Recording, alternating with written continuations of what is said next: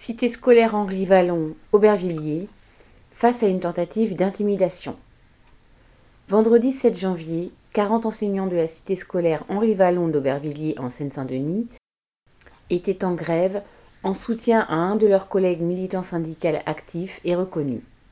Celui-ci était convoqué par la direction de l'établissement en vue de l'informer d'un courrier adressé au rectorat pouvant mener à une procédure disciplinaire.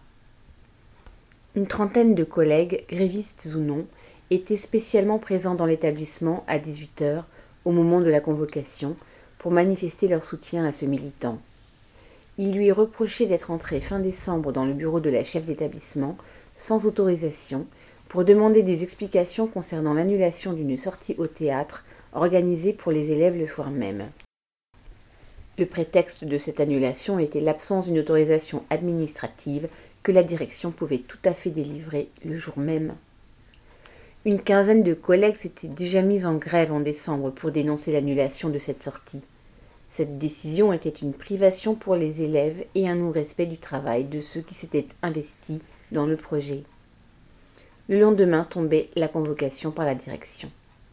Ces procédures à l'encontre du militant syndical le plus actif de l'établissement apparaissent comme une tentative d'intimider toute personne s'opposant à la direction.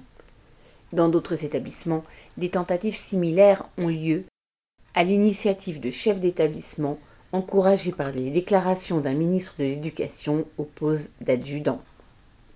Ce gouvernement veut continuer à s'attaquer aux conditions de travail des fonctionnaires et à l'éducation publique et dissuader ceux qui veulent le contester.